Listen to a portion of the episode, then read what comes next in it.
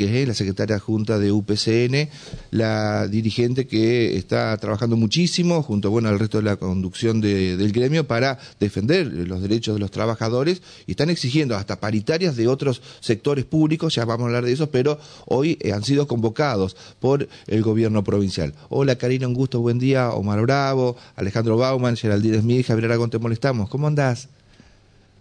Un buen día para todo el equipo y para toda la audiencia. Muy bien. Gracias por atendernos, Karina. Bueno, ¿qué expectativas eh, para esta reunión que se dilató un poquito? Hubo algunas explicaciones del gobierno, los gremios medios que la tomaron a regañadientes, pero bueno, hoy está la posibilidad de seguir este, debatiendo el tema salarial. Lo más importante me parece hoy que es eh, definir no, no creemos que pueda surgir un porcentaje ni de propuesta ni de discusión respecto al incremento salarial, pero sí una definición de política salarial. ¿Qué es lo que el gobierno está pensando? Y lo que nosotros le vamos a plantear es que no solo hablemos de noviembre, sino también hablemos de diciembre, porque razonemos eh, un minuto y nos vamos a dar cuenta que en mitad de un cambio de gobierno va a ser imposible llamar a paritaria. Y si esto es así, los empleados públicos vamos a quedar sin posibilidades de reacomodamiento salarial hasta el mes de febrero o marzo. Entonces, eh, con la situación que se vive a nivel económico, lógicamente esto eh, deteriora el salario muchísimo más de lo que lo deteriora la inflación. Eh, en ese sentido, lo, que tratamos hoy de, llevar para discutir con el gobierno es cuál es claramente eh, las definiciones de política salarial. ¿Y qué quiere decir esto? Porque vamos a traducirlo a lo que le sirve al trabajador, ¿no? Eh, quiere decir que le vamos a pedir al gobierno que los salarios sigan por encima de la inflación, con lo cual, conocida la inflación, tiene que haber unos puntos más, y para diciembre por lo menos que garantice la inflación. Es decir, que haya un aumento que no perdamos, que no perdamos poder adquisitivo. Está bien. En el medio de esta transición que se da este, institucional, y está muy bien que así sea, que habló el gobernador Bordé con el gobernador electo, ¿ustedes creen que es necesario o no que haya algún representante de Frigerio en esta mesa de negociación en la cual les, corresponde exclusivamente a, la gestión de Bordé? Pero como está tan cerca el traspaso de mando, no sé qué es lo que piensan ustedes sobre esto. No sé si que haya un representante de Frigerio en la mesa paritaria hoy, creo que ya eh, eh, no es posible, no lo veo posible hoy, pero sí que se integre a, la discusión en las próximas reuniones, porque todavía falta eh, varios días para que se conozca la inflación y la incertidumbre crece, crece en un doble sentido, porque todavía no conocemos los datos de la inflación, y por, lo, y por otro lado crece porque eh, siempre cuando hay una, un cambio en, en, la conducción de la provincia hay incertidumbre o hay alguna expectativa también, porque lo vamos a hablar siempre en sentido negativo, puede haber eh, las dos cosas. Eh, entre los trabajadores. Entonces, me parece que es momento de dar certeza y yo no creo tampoco que el próximo gobierno quiera eh, bajar la vara y decir que va a estar por debajo de la inflación o igual que la inflación. Creo que si ya hemos conseguido algunos objetivos, como por ejemplo este que dije recién, que, que le ganemos a la inflación.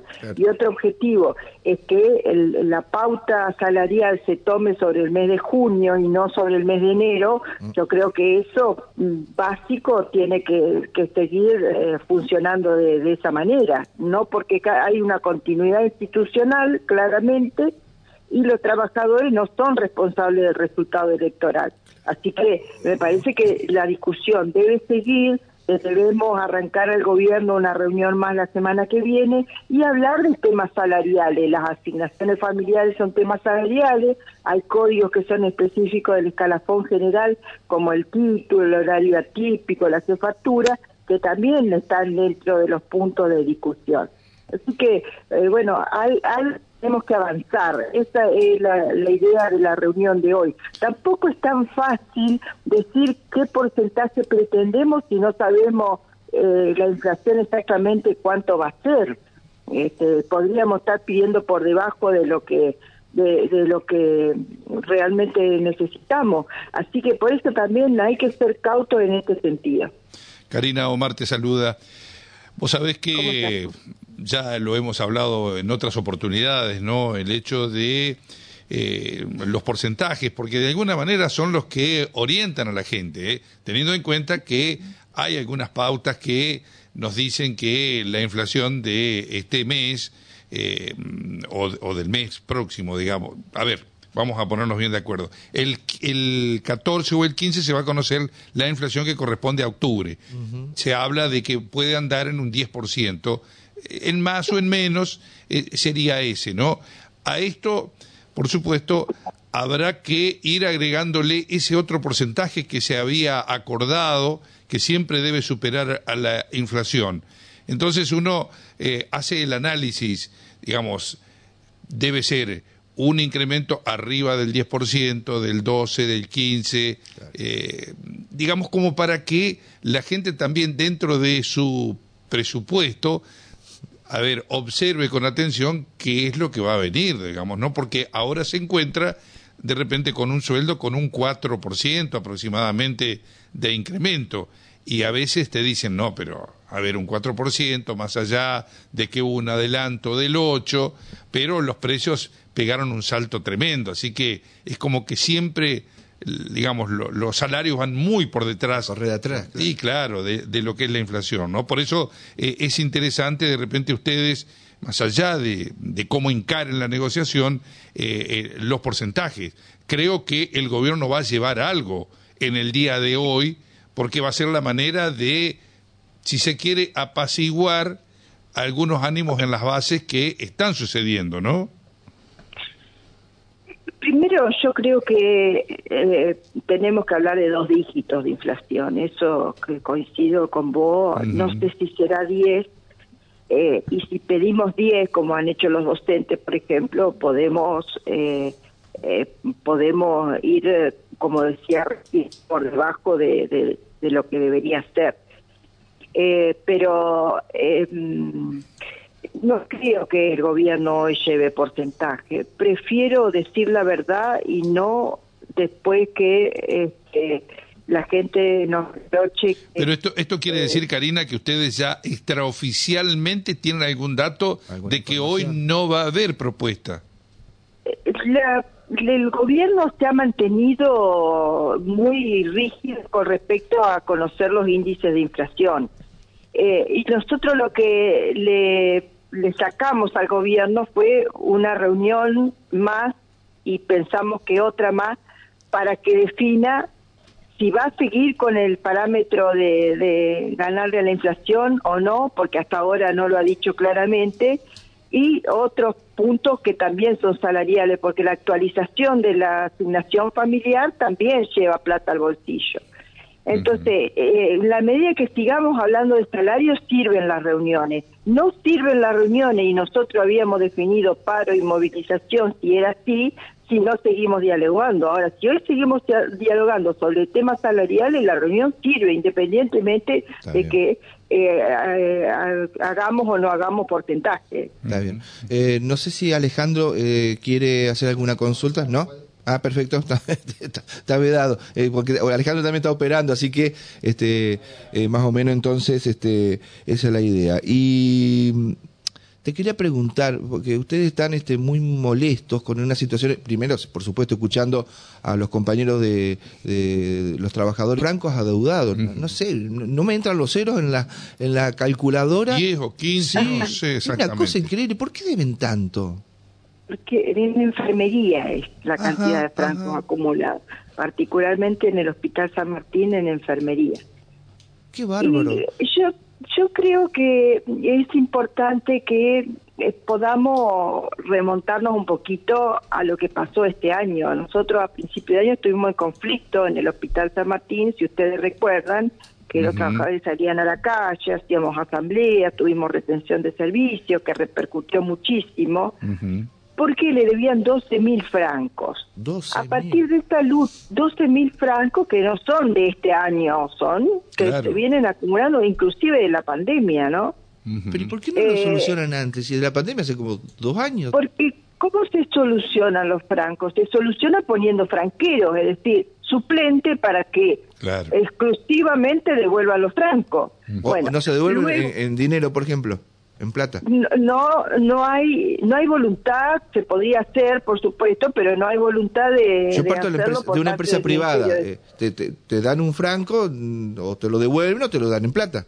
Exacto. Así, mira, eh, lo- hay otra lógica posible. Si no te lo devuelven y no te lo dan en plata, te hacen trabajar gratis. Ah, Entonces, esa, variable no, no, no la teníamos presente. Claro, si, si, si te hacen trabajar y no no hay compensación, te hacen trabajar gratis. y eso en el sí, es Estado no existe. No. Y en el privado tampoco existe. Entonces, me parece que es bastante lógico el reclamo. Sí. Entonces, no es no es de, de ayer el reclamo de, de los francos adeudados de enfermería.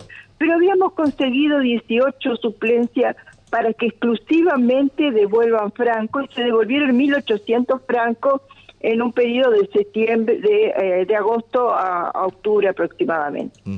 Pero ahora el Ministerio de Salud decide que como falta personal, esos eh, suplentes van a ir a cubrir dotación, o sea, van a ser distribuidos en los distintos servicios, con la condición de que no pidan más suplente para eh, devolver flanco. Con lo cual, todo lo que habíamos avanzado retrocedemos otra vez.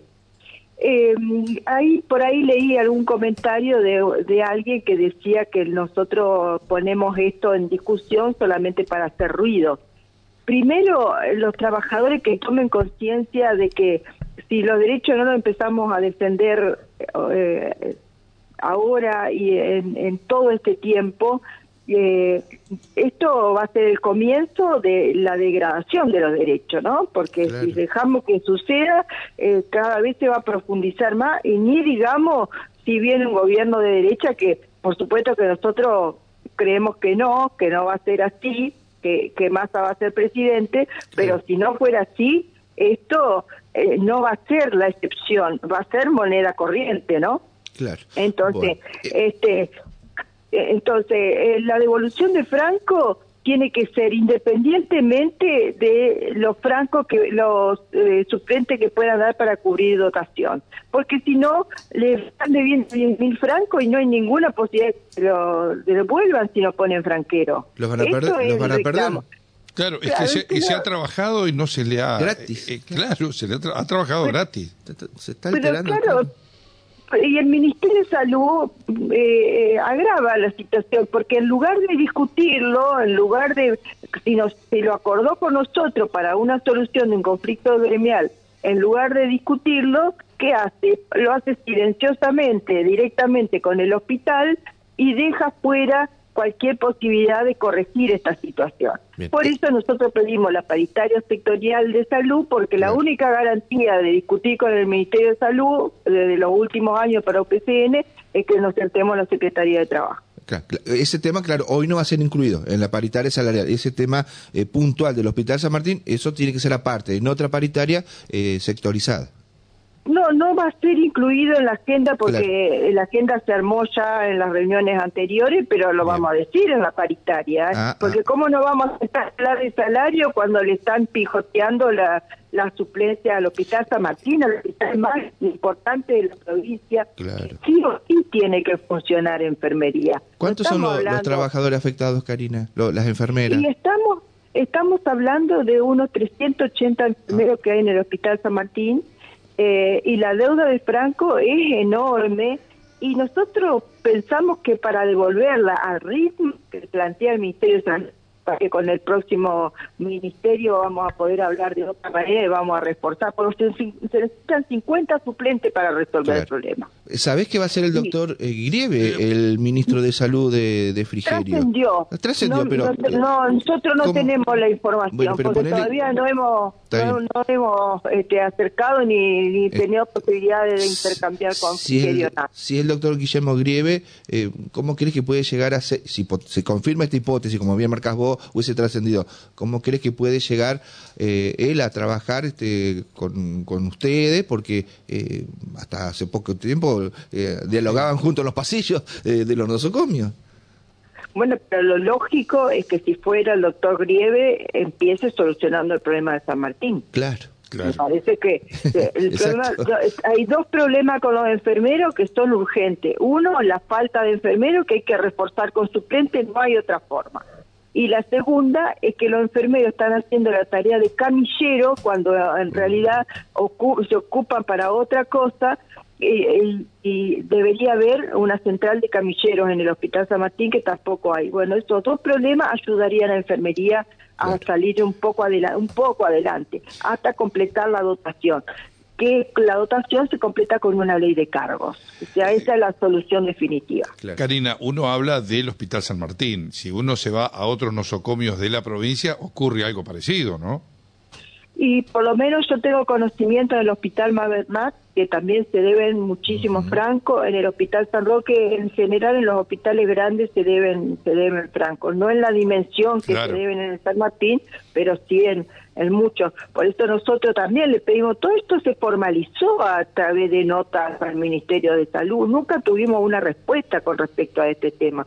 Luchamos tanto por la ley de enfermería y ahora estamos peleando por una suplencia. Claro. Entonces, eh, eh, eh, ojalá que en lo que resta del mes el- la Secretaría de Trabajo llave a la paritaria sectorial de salud y ahí trataremos de, de- de resolver este tema. Porque imagínese usted que pasa lo mismo con los salariales. ¿Quién va a venir en diciembre con el recambio de funcionarios a ocuparse de, de los francos del San Martín? Claro. Sí. Eh, tienen razón ellos de decir, pará, que déjame sentar por lo menos para ver cómo está el panorama. Sí, sí, va a con, haber- con lógica. Va a haber un periodo nuevamente de Claro. transición Claro. hasta encontrar la ¿Y quién se solución. perjudica? El trabajador, el enfermero. Claro. Claro, recargado, el, el, el trabajador recargado, eh, no pudiendo tomarse los descansos y, y, a- y trabajando más horas de las que corresponde. Exacto. Entonces, eh, es- y es un problema solucionable porque ¿quién va a reprochar suplencias para el Hospital San Martín cuando faltan enfermeros? No creo que vengan con ese espíritu la, la nueva gestión. Entonces, solucionémoslo ahora, por, los- por tres meses solucionemos por lo menos para Claro. que no haya... Y después discutimos con el nuevo gobierno. Está perfecto. Eh, eh, eh, es de sentido común lo que están planteando. Sí, sí. Es así. Pero claro, Pero Está bueno. Karina, bueno, ¿a qué hora la reunión hoy con los sectores eh, de, de trabajadores públicos? A las 10. A A, las las 10. 10 en casa Bien. de gobierno. Bueno, eh, suerte o éxito. Bueno, ¿Cómo- muchas gracias. ¿Cómo, cómo decimos? Muchas gracias. Mientras siga el diálogo, mientras siga el diálogo, este, estaremos sentados en la mesa de, de la paritaria. Si el diálogo hoy eh, no prospera, estaremos haciendo paro y movilización. Ah, muy bien. Este, bueno, por lo menos tantas. Ustedes ya tienen las cartas sobre la mesa para seguir Sí, este. sí, sí. eh, y el eh, gobierno lo sabe, ya lo hemos anunciado. Está muy bien. Fuerte abrazo, Karina. Muchas gracias. Gracias a ustedes. Buenos días. Buenos días. ¿eh? La palabra entonces de la secretaria adjunta de UPCN, firme, dura, con algunas posturas que No, no, no, no claro. piensa